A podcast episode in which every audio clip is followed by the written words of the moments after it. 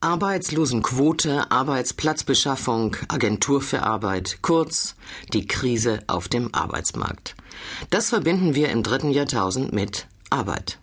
Für viele ist es die wichtigste Sache in ihrem Leben. Ohne Arbeit, und sie meint damit Erwerbsarbeit, ist man kein Mensch, so denken viele.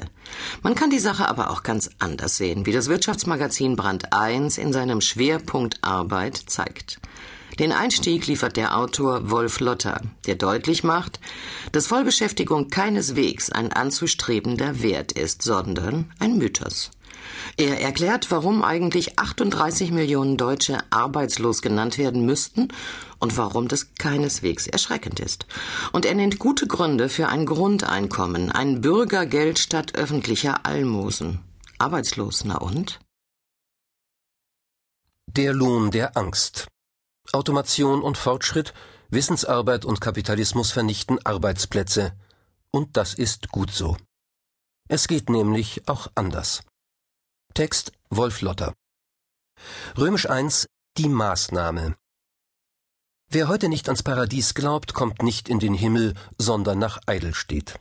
Dort im kleinbürgerlichen Stadtteil im Nordwesten Hamburgs wird noch hochgehalten, was immer weniger bringt Erwerbsarbeit.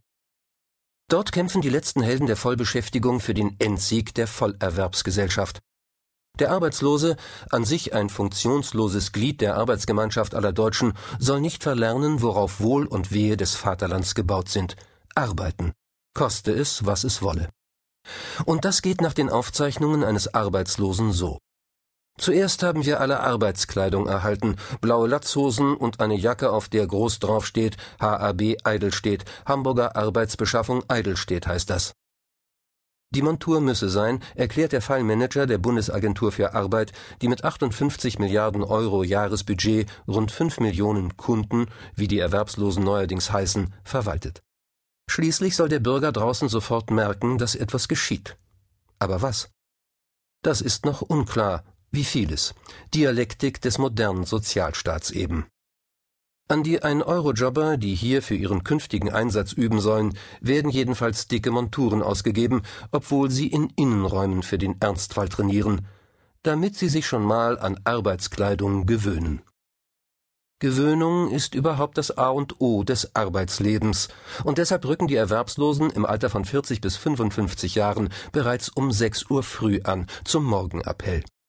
Jobs gibt es keine und auch nichts zu tun, was für irgendjemanden Sinn ergeben könnte.